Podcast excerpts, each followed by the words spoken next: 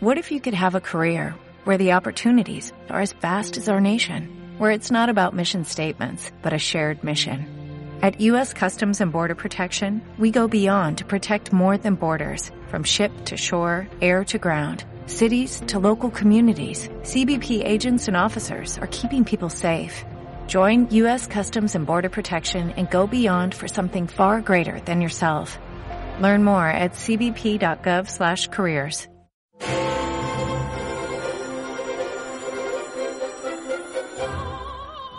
Brexit means Brexit, and we're going to make a success of it. Pero eso, ¿qué significa? Durante el último año ha supuesto una guerra para el espíritu de Gran Bretaña y yo me he adentrado en ella. ¡Lo hemos logrado! Es una guerra apasionada. Le daría un puñetazo. En la que nada está asegurado. Por decirlo suavemente, es una cagada. Hasta cuando la victoria parece asegurada. Sobresaliente. La señora May lo está haciendo notablemente bien. Pero sobre todo es una guerra en las altas esferas de gobierno. Fingir que va a ser coser y cantar. Es una locura tan ridícula que te preguntas, ¿cómo alguien que piensa eso puede estar en política? Una guerra cuyos movimientos e intrigas he capturado a cada paso. Brexit, la versión no oficial.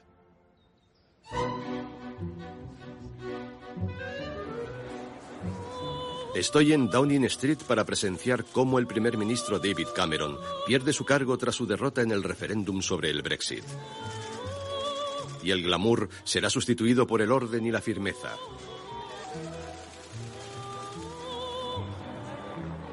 Y es lo único que sabremos de Theresa May y sus ministros durante meses. Tras esos visillos, se comenta que el Brexit no va a dar preocupaciones, que se pondrá en marcha el próximo mes de marzo sin ningún debate ni oposición y sin elecciones de por medio. Pero el Brexit va a ser capaz de demostrar que todos están equivocados.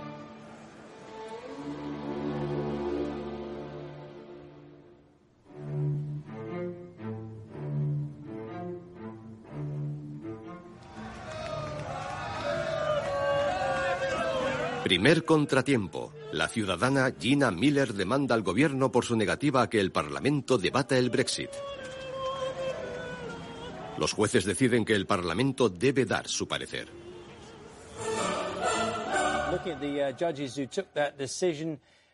De inmediato, un importante rotativo monta en cólera por la decisión.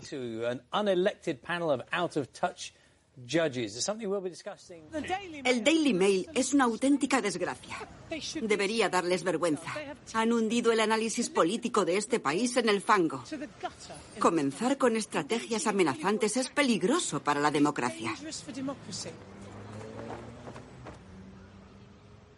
¿Y por qué una mujer inmigrante, madre de un menor discapacitado, se enfrenta al gobierno sin el apoyo de ningún partido político? Todavía no me ha respondido nadie. ¿Ni el Partido Laborista? No, claro que no. Y si me responden, lo primero que haría es pedirles, por favor, mis honorarios. Les he hecho todo el trabajo. Si todo el mundo se lleva las manos a la cabeza y solo dice, oh, Dios mío, es horrible, pero no hace nada, tienes que levantarte y actuar. Todo camino se inicia con un paso. Y si yo puedo darlo y hacer que otras personas se unan a él, no me importa nada arriesgarme y exponerme por ello. La decisión judicial a favor de Gina y en contra del gobierno pone punto final a la luna de miel parlamentaria que vive la nueva primera ministra y anima a diversos miembros del Parlamento contrarios al Brexit a tomar cartas en el asunto. Hasta ahora el gobierno se ha opuesto a cualquier debate de mínima trascendencia en el Parlamento sobre nuestra futura relación con la Unión Europea. ¿Por qué? No lo sé. ¿De qué tienen miedo? Parecen aterrados por dejar a los miembros del Parlamento votar por una parte y, en segundo lugar, parece que están decididos a que ni siquiera tratemos y debatamos los principios fundamentales. Lo cierto es que en el fondo no tienen ni idea de lo que quieren, porque hay muchísima confrontación entre los altos niveles del gobierno.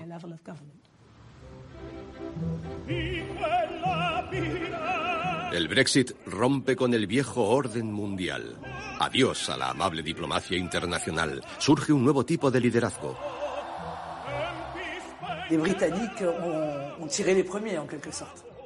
Entre sus visillos, la señora May y su equipo hacen declaraciones muy poco respetuosas sobre Donald Trump, confiados en que no podrá ganar.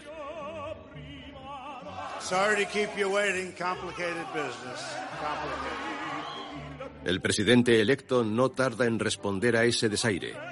Propone a un viejo oponente de May como embajador del Reino Unido en Washington. Él le llama Mr. Brexit.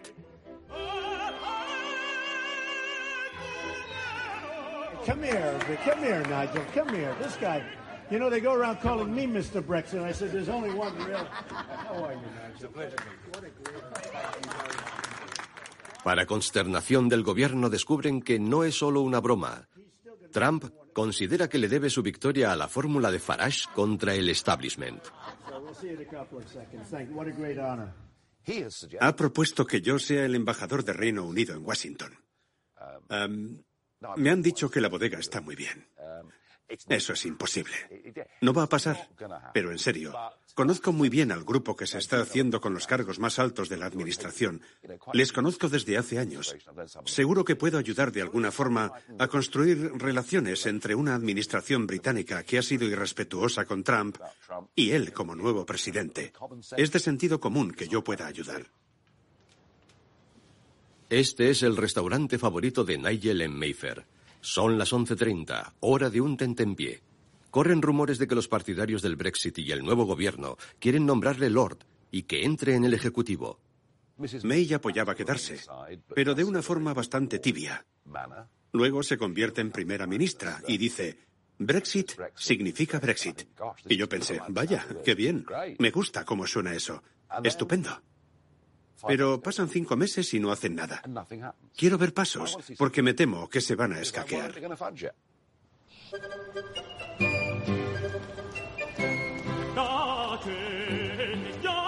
A solo cuatro meses para marzo, Theresa May quiere poner en marcha el Brexit.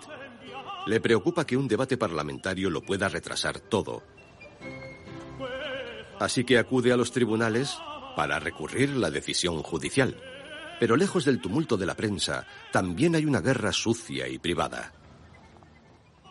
Anoche varios mandos de la policía estuvieron en mi casa para instalar sistemas de alarma en todo el perímetro, porque nos preocupa que alguien descubra nuestra dirección personal. ¿Gina Miller? Sí. Ah, esa mujer dice, ah, están yendo a por mí. He recibido una amenaza de muerte. Yo tengo aquí diez amenazas de muerte solo de esta semana. Ya se las he enviado a la policía de Londres. ¿Y sabes qué han hecho? Nada. Nada en absoluto. Entonces lo pintan como si el Brexit hubiese llevado a un aumento de los delitos de odio y a actitudes horribles. Sí, seguro que algún impresentable se ha comportado mal desde el Brexit. Me imagino que antes ya se comportaban mal, sinceramente. Pero el odio que se nos ha atribuido a nuestra posición en el debate no nos da opciones. Segunda jornada de la vista. En los tribunales cada vez parece más probable que May pierda y Gina Miller gane el recurso. Anoche al llegar a casa me enteré de que la policía había detenido a una persona y le acusan de incitación a la violencia.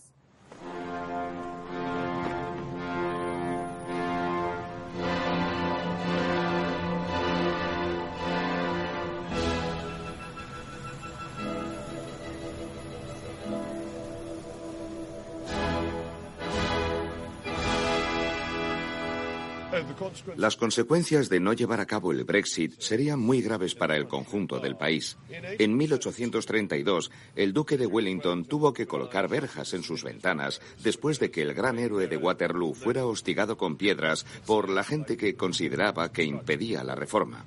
Existen muy pocos casos en la historia británica en que el pueblo haya tomado las calles ante una negación de democracia, pero no es imposible.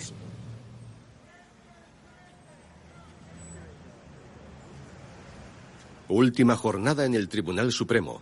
A mis inexpertos ojos en materia jurídica, no pinta nada bien.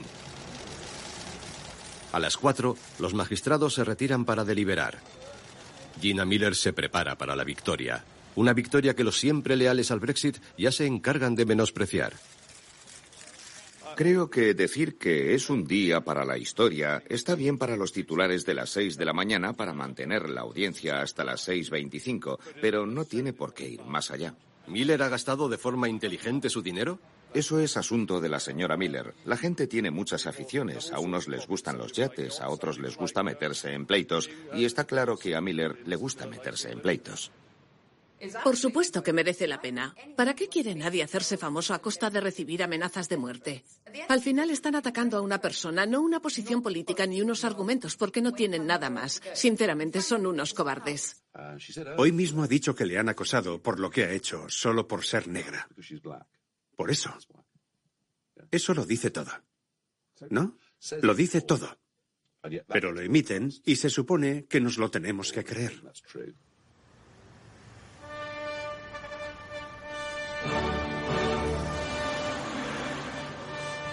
A solo dos meses de plazo para el Brexit, vuelvo al Tribunal Supremo. Es el día D. ¿Llegará el debate sobre el Brexit al Parlamento en contra de la voluntad de la primera ministra? Hay muchos nervios esta mañana y muchas emociones diferentes. Alivio porque por fin todo acaba y puedo volver a mi vida, porque yo calculaba que duraría hasta octubre, no que iba a durar tantos meses. No pienso en términos de victoria, solo en que era lo correcto. Para mí va de lo correcto o lo incorrecto. Considero correcto que hayamos definido nuestro derecho constitucional y que esto llegue al Parlamento y que aquellos a los que hemos elegido hagan su trabajo. Me parece incorrecto que el gobierno pensara que podía seguir adelante haciendo lo que quisiera. Ahora resulta que es una filántropa, una emprendedora, supongo. Eso dice la BBC, una filántropa. Entonces tiene que ser buena persona, ¿no? Esa descripción de ella me parece increíble. In broad terms, Article 50 provides that a country wishing to leave the EU must give a notice in accordance with its own constitutional requirements. Therefore, the government cannot trigger Article 50 without Parliament authorising that course. It has the opposite effect. Sí. Claro que no, estoy escuchando la sentencia. Qué cretino. Qué cretinos. Lo he conseguido yo, sí, pero no es una victoria. En el fondo se trataba de qué era lo correcto y a ver qué sucede en adelante. Desde el principio daba por hecho que los tribunales iban a hacer valer el derecho constitucional. O sea que no me sorprende que lo hayan hecho. Me sorprenden dos cosas. La gente que ahora sale en los medios y dice que, por supuesto, era lo que había que hacer. ¿Dónde estaban en los últimos siete meses? Ahora a la gente le da por salir y apoyarnos un montón. Pues podían haberlo hecho antes. El triunfo de Gina es un gran quebradero de cabeza para el gobierno. Tienen una mayoría simple y ahora necesitan más parlamentarios para asegurar la efectividad del Brexit. Lo que me empiezo a plantear es... Em, siempre he pensado que no iba a haber un adelanto de las elecciones, porque May no es de las que corre riesgos y actúa, pero... Pero en estas últimas 24 horas empiezo a pensar que si los conservadores ganaran Copland y el UKIP gana Stoke, entonces el Partido Laborista estaría muy debilitado y podría ser su oportunidad para convocar elecciones en primavera.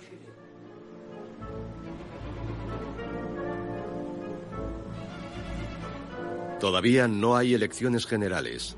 Sin embargo, por sorpresa, se da una elección parcial y crucial en Stoke, en la región de Midlands, tras la dimisión de un representante regional en el Parlamento. En el pasado fue mundialmente famosa por su cerámica, pero hoy Stoke pasa por tiempos difíciles. La pobreza y el declive lo inundan todo y el desencanto con la política se ha extendido, esta ciudad obtuvo el mayor porcentaje pro-Brexit de todo el Reino Unido. El UKIP espera sacar rédito al Brexit con su mensaje anti-inmigración y pro-salida.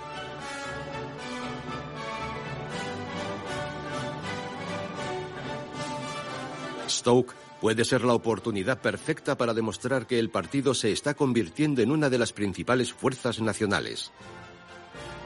De inmediato, el nuevo líder del UKIP anuncia su candidatura. ¿Cómo va la campaña? Va muy bien. En la calle muy bien. Somos optimistas. Las encuestas de ayer nos sitúan seis puntos por delante, así que tenemos confianza. ¿Qué le ha pasado al voto laborista? La gente reclama un cambio, es lo que escuchamos continuamente. Llevaban 50 años con un senador laborista y ahora la gente quiere algo mejor. Que el UKIP lidere las encuestas asusta a Gavin Tilston, el dueño de una cafetería local. Me preocupa que la gente se deja llevar enseguida por cuentos y por soluciones rápidas y que escuchan lo que Paul Nuttall les cuenta y se creen todo porque es lo que quieren oír. Llevan mucho tiempo olvidados y ahora llega El Salvador que les va a resolver todo. Hay una pequeña parte de la población, pero que no es fuerte para plantarse ante la mayoría que dice que no quiere inmigrantes y que quieren un trabajo para sus hijos, que tienen que pensar en su futuro. Pero no sé. Es difícil. Tengo miedo. Al final es eso. Tengo miedo de que un cabeza hueca lo represente. No sería bueno. Las opciones del UKIP aumentan por el hecho de que su mayor oponente es el Partido Laborista, que está completamente dividido por el Brexit. Two thirds of Labour MPs represent constituencies that voted to leave. One third represent constituencies that voted to remain. This is obviously a difficult decision. Ahora que Gina Miller ha trasladado la decisión del Brexit al Parlamento, Keir Starmer tiene que convencer a los parlamentarios laboristas de que dejen sus enfrentamientos y acepten la posición oficial del partido, la de apoyar el Brexit con reservas. Hay una discrepancia de opiniones en el Partido Laborista que es evidente. Lo que trato de hacer es gestionarla para afrontar lo que va a venir en el futuro, pero también para que no caigamos en la acritud. Ya. ¿Y cómo cree que va la cosa? En este momento creo que todo el mundo está siendo muy respetuoso con la posición del resto. A pesar de los esfuerzos de Kier, 47 parlamentarios laboristas se rebelan y se oponen al Brexit. Considero que someternos y aceptar un calendario impuesto por el gobierno es totalmente impracticable para los parlamentarios y para los votantes. Entonces, ¿por qué lo están haciendo? Pregúnteselo a los líderes. No voy a intentar justificar su decisión porque creo que es vergonzosa. ¿Le parece vergonzosa? Totalmente, sí. Creo que hemos decepcionado a las bases. Sobre todo a las bases y a nuestro país, porque nadie... Lo dice hasta Teresa May. Lo mejor que se puede conseguir es peor que lo que ya tenemos. De nuevo en Stoke, por fin se ha elegido a un candidato, un joven empleado del partido, pero la maquinaria laborista lo esconde de la prensa porque en el referéndum votó quedarse en la Unión Europea. Solo permiten declaraciones a Ruth Smith, su guardaespaldas y parlamentaria por Stoke Norte. ¿Por qué no habla él conmigo en lugar de usted? Gareth, se lo diré de la forma más amable. Está hablando conmigo porque Gareth está hablando con los votantes. ¿Sigue teniendo sentido el UKIP? Se diría que no. Se formó para convocar un referéndum. Se ha celebrado y lo han ganado. Ahora nos encargaremos los demás de aportar y llegar a una solución realista y honesta para el siguiente paso. Eso no lo va a hacer el UKIP ni Paul Nuttall. Si le tuviese delante, ¿qué le diría? Le diría que se vaya de mi ciudad. Sus políticas de odio y división no son bienvenidas. No sabe lo que necesita la gente de aquí porque no la conoce.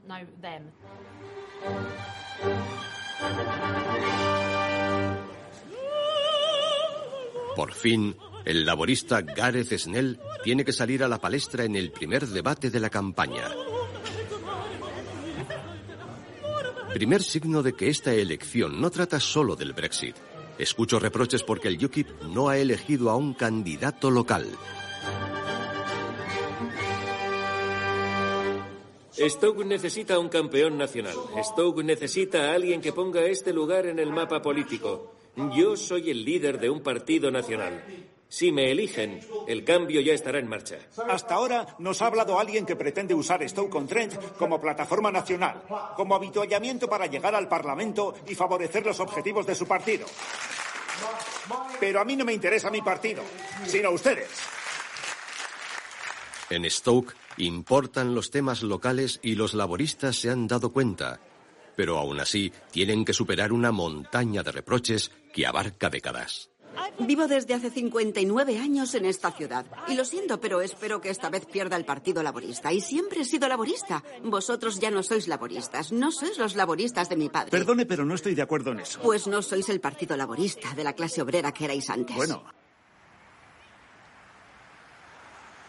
La siguiente votación sobre el artículo 50 no ayuda.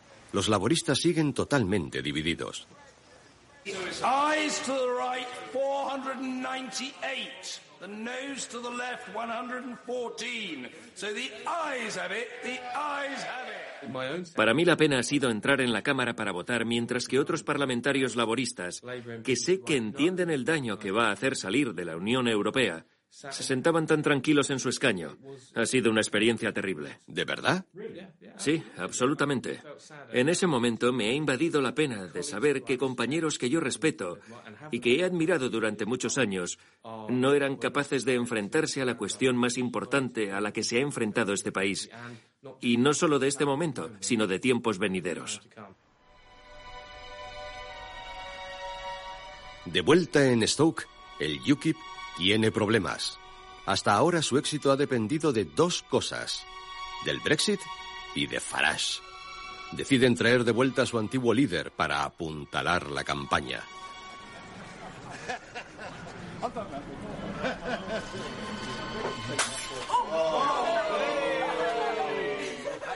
Siga trabajando y no se vaya. Ya me entiende. No, no, no me voy a escapar. Tranquila. Siga al cargo de todo. Seguiré. A resguardo en Londres, unos días más tarde, la historia cambia bastante. Tenemos unas semanas muy difíciles por delante y creo que el UKIP, creo que el UKIP tiene que hacer algún cambio. Ahora mismo no estoy del todo satisfecho con cómo vamos, pero esta tarde me reúno con Paul. No olvide que soy veterano en estas elecciones parciales, sé cómo funcionan y sería horrible ver que perdemos por 600 votos o 1000 votos o algo así, porque no lo hayamos hecho bien. Entonces, aún está todo por decidir, pero tenemos que mejorar nuestro papel. Nigel tiene razón. El Brexit no basta para asegurar una victoria del UKIP. La reputación cuenta. La policía investiga denuncias hacia Paul Nuttall por afirmar que reside aquí, en Stoke, en vez de en su verdadera casa, en Liverpool. ¿Cómo se encuentra, candidato? Bien, eh, hemos... ¿Un fin de semana interesante para usted? He recibido ataques, ataques constantes. Supongo que era de esperar. No hay nada claro, está muy ajustado. eh, Y ellos lo saben. Desde luego que no hay nada claro. Se ve en la calle. Voy a votar en contra del UKIP. Soy de las pocas que votó quedarnos en la Unión Europea. Mi padre era inmigrante y era el hombre más adorable del mundo. ¿Cómo se atreve Paul Nuttall a pisar esta ciudad? Racista, bastardo xenófobo.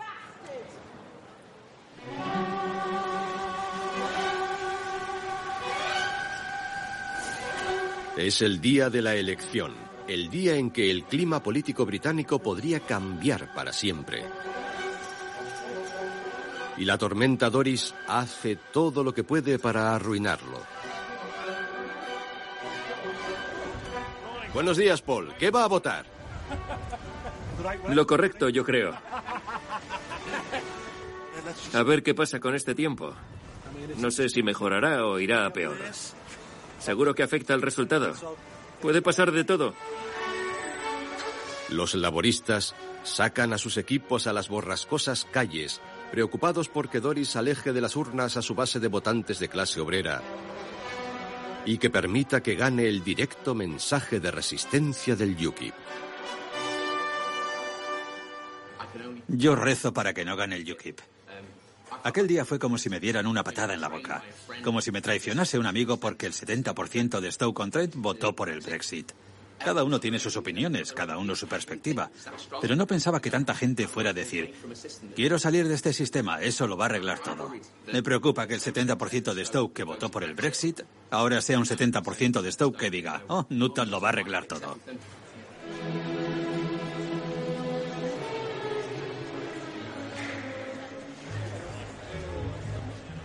Se cierran las urnas. Ganan los laboristas. Y pierde el UKIP por 2.000 aplastantes votos. ¿A Nigel Farage no le habría ido mejor? Mejor no creo para nada. ¿No cree? A todas luces es un desastre. El Brexit no significa UKIP.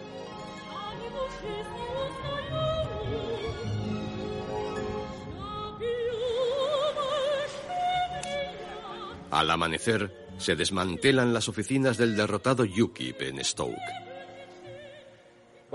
Hoy al levantarme ha sido fantástico. Facebook lleno de por fin lo hemos conseguido. Nada de te das cuenta de que Nuttall se queda aquí. Y eso ha sido una sensación de alivio. Sonrisas en la cara de la gente. Venía gente a la puerta y gritaba, Gareth, Gareth, qué buena noticia. Y es que es una noticia fantástica saber que Stoke nos apoya. Stoke no está llena de gente que prefiera a Nuttall en el cargo. Qué bien. La ciudad está llena de positividad. Es estupendo. Ha sido una sensación de euforia. Toda la gente atrás, por favor. Es un shock tan esperado que el líder laborista Jeremy Corbyn realiza una visita sorpresa. Me alegro mucho de verte, Gareth. Enhorabuena. Un resultado maravilloso. Me alegro de que hayas sido elegido. Quería ser el primero en venir hoy aquí para felicitarte por tu elección como nuevo parlamentario por Stoke-on-Trent Centro. No todo sale según lo previsto.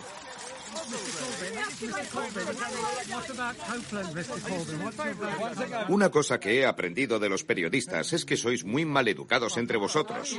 ¿Por qué no os respetáis un poco más? Gracias a todos. Gracias, gracias.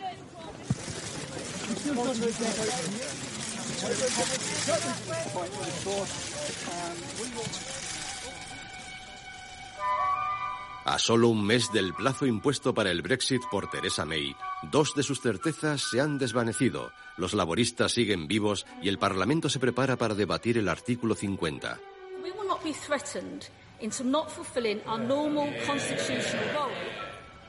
A los asesores de May no les importa en absoluto. Creen que los laboristas se verán expuestos a un suicidio electoral si no dan su apoyo. Pero algunos ministros están preocupados. Creen que el Brexit es inalcanzable con una mayoría parlamentaria simple. Uno de ellos habla conmigo discretamente. Creo que el proceso legislativo en el Parlamento va a ser muy, muy difícil. Creo que se convertirá un poco en un atolladero.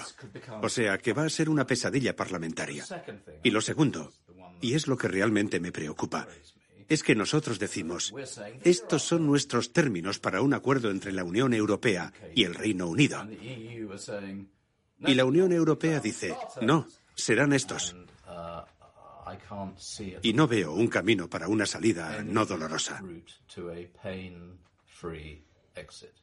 Creo que va a haber mucha gente que se despierte de repente y piense, ¿hay salida a esto? Y por ahora, considero que no la hay.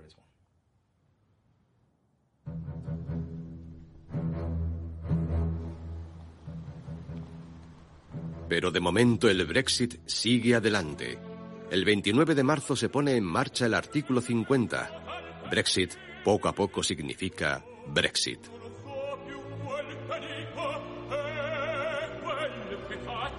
Llega la hora. Llega la prensa.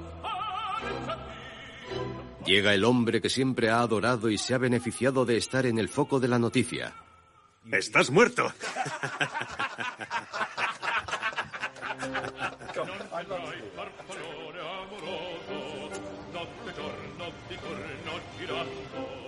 Casi como si en Stoke no hubiese pasado nada.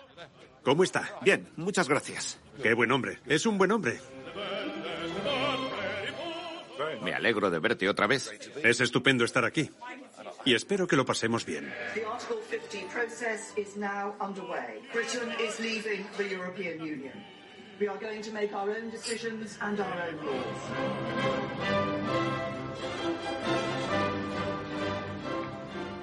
Nigel tiene una cerveza en una mano y la carta de Teresa May en la otra. ¿Es un hombre feliz? Muy feliz.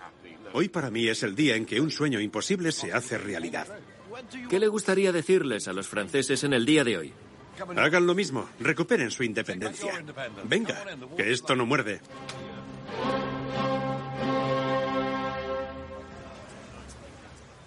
Es un día excelente. El proceso ya está en marcha. ¿Qué ha sido lo primero que le ha venido a la cabeza esta mañana al levantarse? Lo primero, eh, el Salve Festa Dies Toto Venerabilis Aevo. Hasta se lo puedo poner. Lo tengo aquí. Lo he estado escuchando. Aquí está.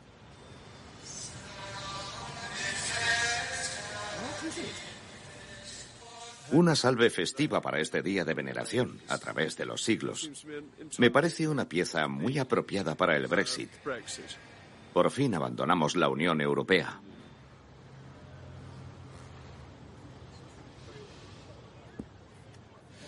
Para la gente como yo, y somos muchos, somos millones, es un día triste. Sin embargo, es el comienzo, no necesariamente el final, es el comienzo de algo nuevo. Mi trabajo es continuar el análisis. Mi miedo es... Bueno, ¿qué sabemos que los partidarios más acérrimos del Brexit no quieren? No quieren tiempo porque los británicos recapacitarían, cambiarían de opinión.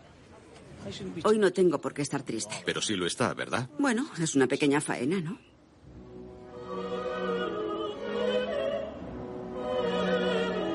¿Y ahora qué? Después de pasar todo el año asegurando que no habría elecciones, la señora May las convoca repentinamente. Con fuerza en los sondeos, se agarra a la posibilidad de obtener la mayoría amplia que unas negociaciones para el Brexit necesitan. Creo que ha cogido a todo el mundo totalmente por sorpresa. Yo no pensaba que lo iba a someter a votación en la Cámara de los Comunes hasta que tomara la decisión. Pero luego pensé, sí que lo va a someter a la Cámara de los Comunes, porque los del Partido Laborista van como pollos sin cabeza. Y en esta especie de gran acto de suicidio colectivo, votarán por ir a elecciones. O sea, ella ha hecho una jugada maestra y la decisión de someterlo a la Cámara, que en mi opinión es el mayor obstáculo a superar, es un golpe maestro. Casi no me lo creo.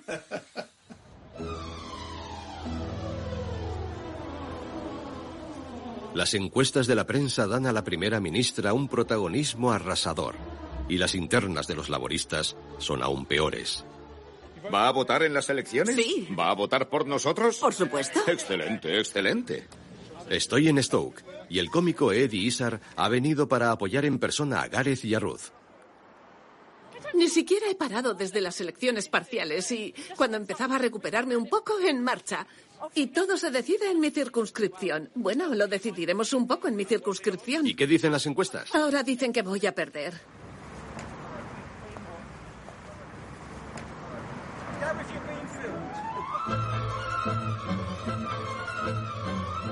Por el contrario, el leitmotiv de la campaña de los Tories es el control total.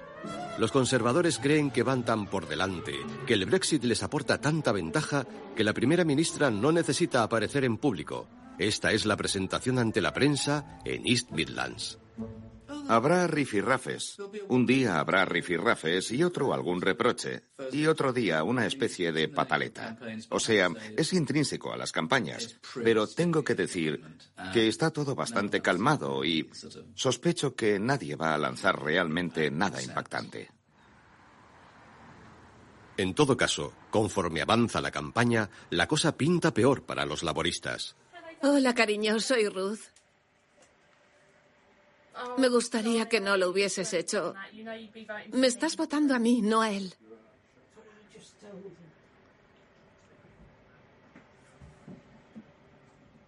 Pero es por mí. Vale, pues todo va bien. Ha desperdiciado el voto por correo. Tenemos un pequeño conflicto en este momento.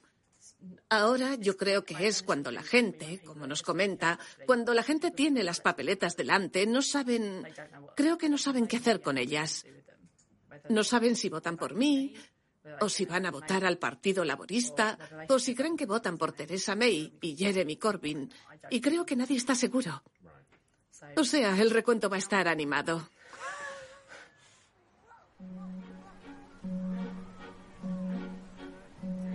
Pero increíblemente los comicios están ligeramente ajustados.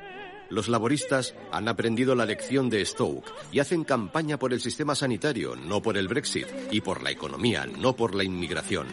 La multitud se congrega para ver a Jeremy Corbyn, aunque sea a las 12 de la mañana en un aparcamiento. Vamos a darle un aplauso. Jeremy Corbyn, el líder del Partido Laborista. Incluso consigue que May cambie de opinión y acepte un debate con él. Resulta raro hacer una campaña electoral y salir a hablar con la gente a todas horas y que parezca que a la primera ministra se le atragante reunirse con nadie o debatir. Pero esta noche hay un debate en Cambridge. No sé qué hace esta tarde, pero no está lejos de Londres. Le invito a venir a Cambridge a debatir sus políticas, debatir sus informes, debatir sus planes, debatir sus propuestas y que deje que el público decida por sí mismo.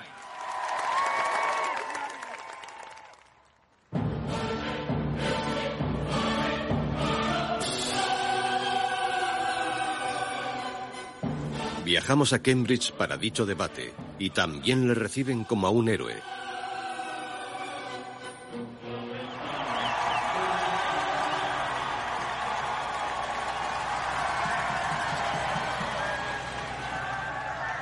May no está, por supuesto, solo la valiente secretaria de Estado.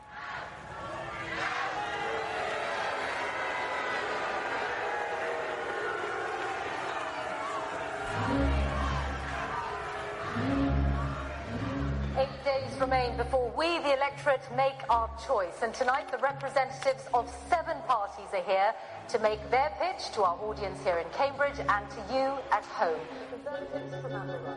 Lejos de la adulación de las multitudes, el debate se vuelve engorroso para el líder laborista.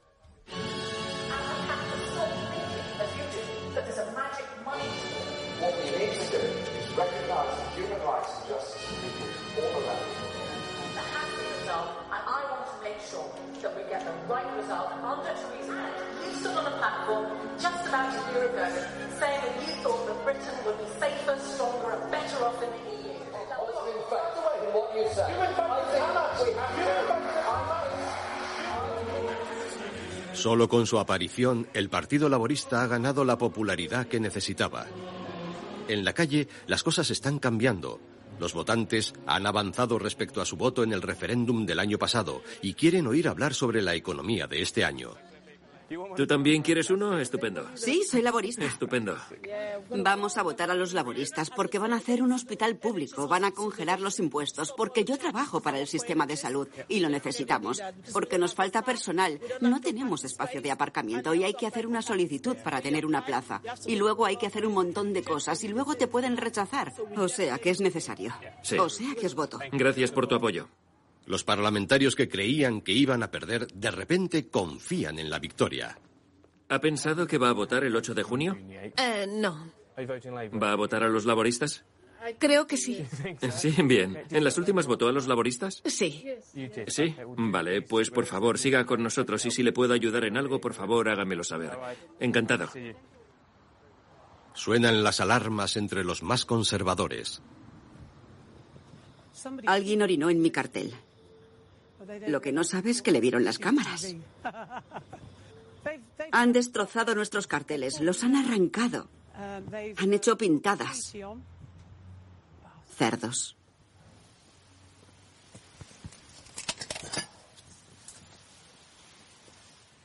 Pues sí, llevo los mismos zapatos toda la campaña.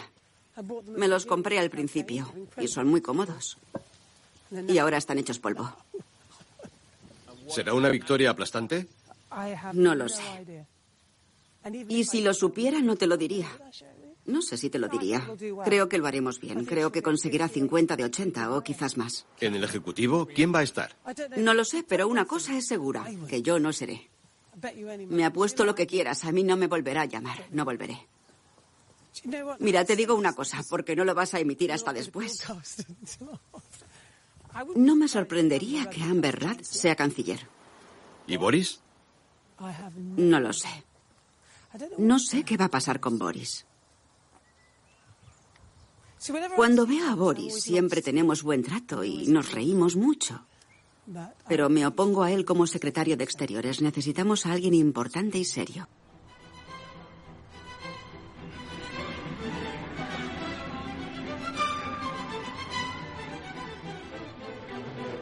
Estamos a la espera del comienzo de este último debate entre Jeremy Corbyn y Theresa May delante de sus votantes. Dará comienzo en unos 10 minutos. Otro signo de nerviosismo conservador. Boris Johnson aparece de repente en la campaña después de semanas de silencio. Me parece perfectamente evidente que el Partido ¿Cree que Laborista no tiene ¿Cree un que es plan un buen creíble trato para no? negociar con la Unión Europea. Están dispuestos a aceptar cualquier ¿Usted término está preparado para negociar con la que- Unión Europea? Dudo mucho que... ¿Qué esperanzas tiene puestas en su país? Dudo mucho que... Sí, sí, pero ¿qué pasa con las pensiones? ¿Y el sistema de seguridad social?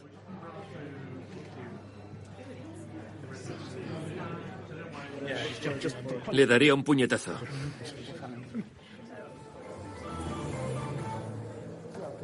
The leader of the Conservative Party, the Prime Minister, Theresa May.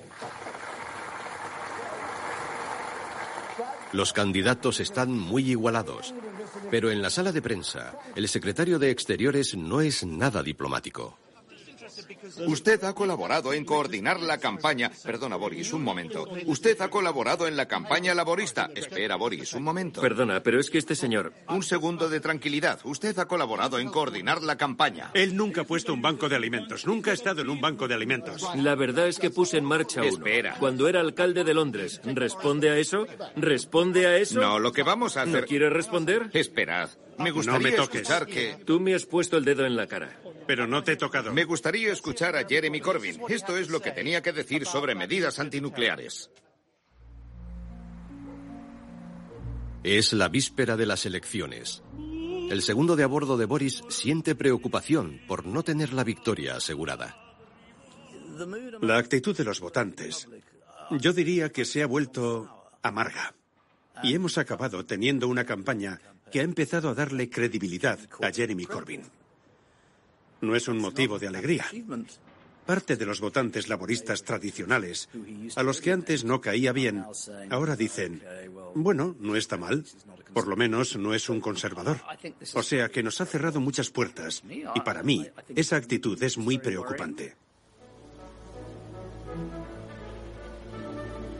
Over 30,000 people, 144 polling stations were questioned today.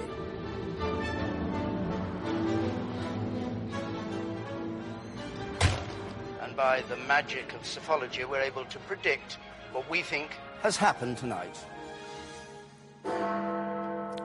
And what we're saying is the Conservatives are the largest party. Note, they don't have an overall majority at this stage. 340. Si esos datos se acercan algo, hoy no me va a hacer falta el discurso de aceptación que acabo de escribir.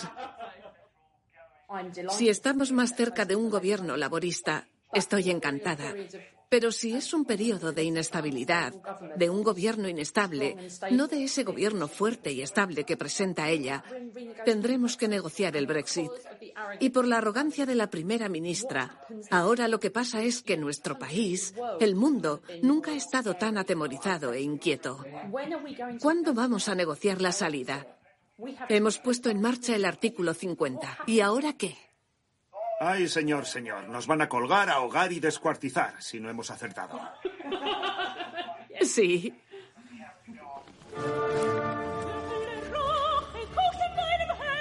Me voy pitando de este ambiente tan feliz y conduzco 100 kilómetros hacia Biston, mientras se realiza el recuento, y parece que Ana está en apuros.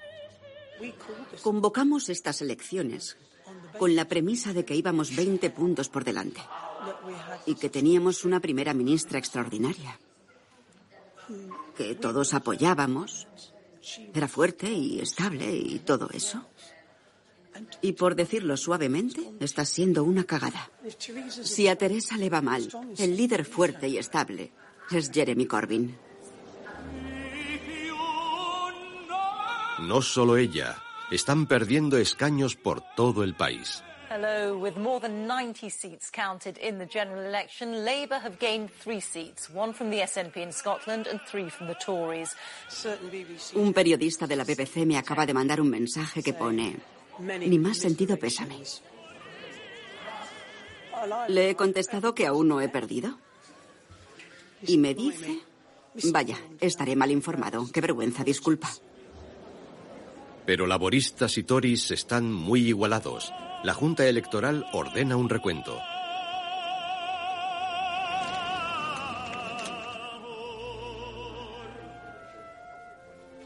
De nuevo en Stoke, en contra de las encuestas, Ruth y Gareth han ganado. La política de presidentes no funciona en este país. May ha conseguido que sea partido conservador contra laborista y el partido laborista le ha machacado.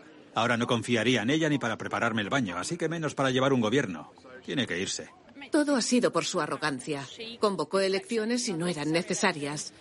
Tenía la mayoría. Nadie había bloqueado nada en cuanto al Brexit. Y ahora no puede actuar. Se tiene que ir. Ha perdido las elecciones. Solo espero que no haya otras elecciones. Si hay posibilidades de que aún así haya gobierno conservador de algún tipo, en minoría o apoyado por el Partido Unionista, lo que van a encontrar es una oposición fuerte y estable. Eso te lo garantizo. Necesito vacaciones. Necesito dormir. Por la mañana, felicidad en Stoke. Pero cerca de allí todavía hay tensión. Sobri, Ana Mary, candidata del Partido Conservador. 25.983 votos. Ana ha vencido por 800 votos y no tarda en contarnos a mí y a casi todo el mundo cómo se siente.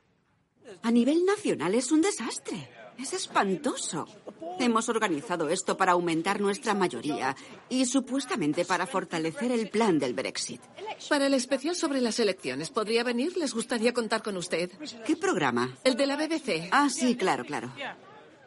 Creo que está en una posición muy difícil. Es una mujer notable y con gran talento y no se acobarda ante decisiones difíciles. Pero evidentemente ahora tiene que replantearse su postura.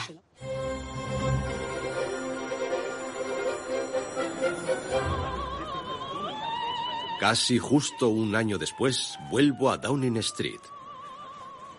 De nuevo, un primer ministro es herido de muerte por el Brexit, el mayor desafío del gobierno del Reino Unido en el último siglo. Los rumores corren entre la prensa.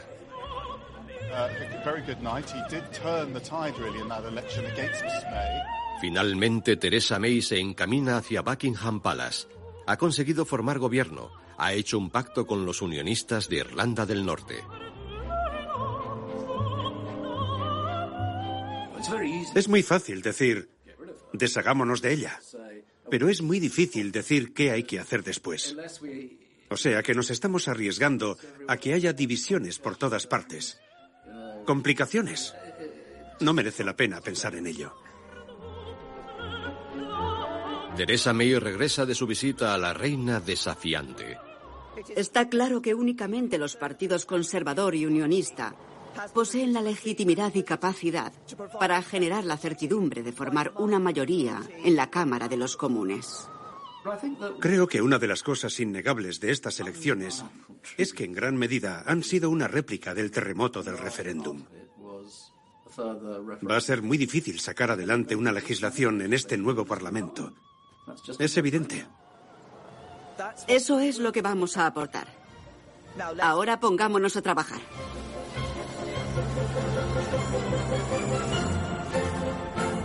Pero en realidad nadie se ha puesto a trabajar en el Brexit todavía. Este otoño el Reino Unido está amargamente más dividido que nunca. ¿Ya está? ¿Ha terminado su tarea? No, porque si dentro de 18 meses la señora May no permite que se voten los términos o en un momento dado decide dejar de negociar con la Unión, si no acude al Parlamento y les concede el derecho a hacer lo que tienen que hacer, independientemente de cómo hayan hecho su trabajo, yo volveré a llevar al Gobierno a los tribunales, porque volverían a ir en contra de nuestros fundamentos constitucionales. En el otro lado, no hay novedades por parte de Nigel tiene un programa de radio nocturno en una destacada emisora de Londres con un mensaje directo. Vamos a recuperar nuestro país. Por eso hemos hecho campaña muchos de nosotros. En mi caso, durante 25 años. Y mi advertencia a la primera ministra será magnánima. De acuerdo que los derechos de los 3.300.000 ciudadanos europeos que han llegado legalmente se respetarán. Pero en adelante las cosas van a cambiar. Entonces, ¿Qué pasa con los tres millones de ciudadanos europeos que viven y trabajan en el Reino Unido? Están atrapados entre el fuego cruzado del Brexit. Por ejemplo, Janos Hadjanu. importa los mejores alimentos y vinos de su nativa Grecia tras 20 años de carrera en la City de Londres. Todos los que han perdido están como mínimo sin palabras. Es doloroso, desde luego. El asunto de la moneda y el tipo de cambio nos está haciendo mucho daño. Es como si se hubiera roto algo, ¿no? Como perder algo de repente. Vine cuando tenía 18 años y empecé aquí mis estudios, mi posgrado. He estado trabajando desde que tenía 18 años por este país, contribuyendo, siendo parte del tejido como europeo. Llevo aquí mucho tiempo y tengo dos hijos. Vivo aquí desde hace 24 años. Tengo pasaporte británico, tengo pasaporte europeo. Porque nunca jamás pensé que tendría que hacerme un pasaporte de Reino Unido. ¿Para qué? No, ¿para qué? Y de repente, igual mis hijos tienen que ir a despedirme a Kent porque me voy en un pequeño bote hacia Francia o algo así. Da miedo. Algunos ya se están yendo, no pueden arriesgarse a quedarse. Eric Bonnet dirige una pequeña oficina de inversión. Como hombre de negocios, prácticamente has dicho, no voy a poner mi dinero en el Reino Unido por lo que pueda venir. Sí, por supuesto, claro.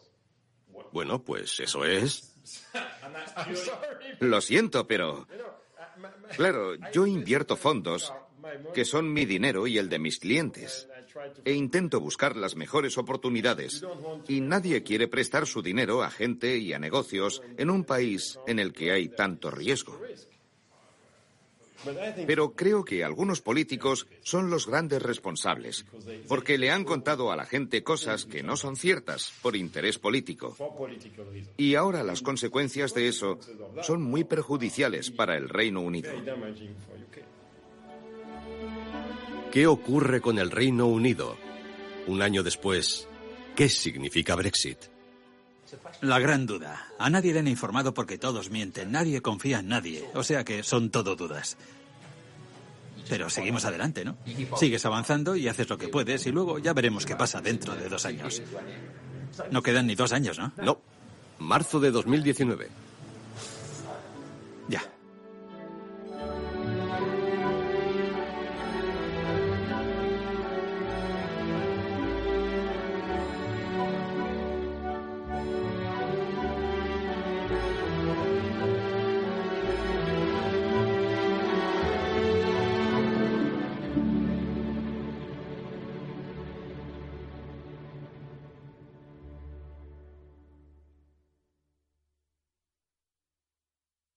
When you drive a vehicle so reliable it's backed by a 10-year, 100,000-mile limited warranty, you stop thinking about what you can't do and start doing what you never thought possible. Visit your local Kia dealer today to see what you're capable of in a vehicle that inspires confidence around every corner. Kia, movement that inspires. Call 800-3334-KIA for details. Always drive safely. Limited inventory available. Warranties include 10-year 100,000-mile powertrain and 5-year 60,000-mile basic. Warranties are limited. See retailer for details.